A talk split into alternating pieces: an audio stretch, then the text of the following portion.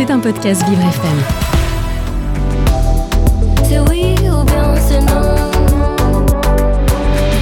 L'art des mots. Mais au fait, à quoi ça sert tout ça, en fin de compte, hein? En m'écoutant parler, il ne vous échappera pas que j'aime à rappeler quelques règles parfois laissées de côté de notre bonne vieille langue française, et c'est vrai que parfois cela peut présenter un côté un peu psychorigide, élitiste ou tout simplement rabat-joie. Je le reconnais volontiers. Car finalement, à quoi peut bien servir de savoir tout cela?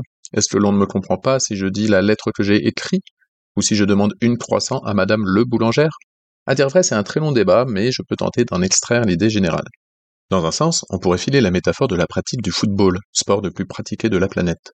Lorsque vous jouez au ballon en famille dans un parc, vous pouvez bien être 15 contre 12, utiliser les mains et ne pas avoir de délimitation de terrain. Vous pouvez jouer avec un ballon en mousse ou même de baudruche et tout le monde sera ravi. Vous jouez entre vous avec vos conventions de l'instant et tout le monde y trouve son compte. Joie. L'art des mots. Là où les choses vont commencer à se gâter, c'est si vous organisez une petite compétition, même amicale, entre deux groupes, deux familles, deux villages, deux pays, peu importe. Dans ce cas, il faudra bien, en amont, vous mettre d'accord sur un minimum de cadres, règles, ballons, taille des buts, etc. Par extension, vous pensez bien que les équipes nationales qui participent à la Coupe du Monde de football, avec ce que ça implique comme responsabilité, médiatisation et surtout aspect financier, ont un regard autrement plus critique sur le règlement que Tonton David et le petit Firmin dimanche dernier au mariage d'Ibrahima. Eh oui, c'est comme ça. Eh bien justement, c'est exactement comme ça aussi avec la langue française. Tant que vous échangez avec votre famille, votre groupe d'amis, etc., l'important est de se comprendre et de se faire comprendre. Faites autant d'abus de langage que vous le souhaitez et grand bien vous fera. À l'autre bout du spectre cependant, n'oublions pas qu'une langue commune est le socle d'une nation. Le français a été inventé pour unir le peuple de France, plutôt de force le degré d'ailleurs. Il n'empêche qu'il existe encore aujourd'hui de nombreuses variations, les gosses ne sont pas du tout la même chose en France et au Québec par exemple, mais aussi de farouches combats, entre pâté croûte et pâté en croûte, pour n'en citer qu'un. Et c'est tant mieux.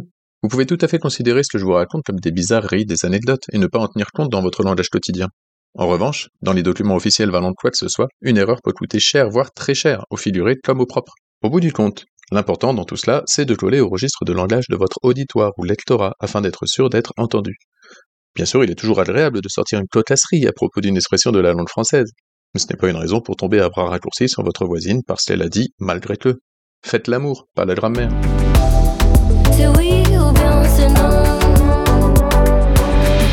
L'art des mots. C'était un podcast Vivre FM. Si vous avez apprécié ce programme, n'hésitez pas à vous abonner.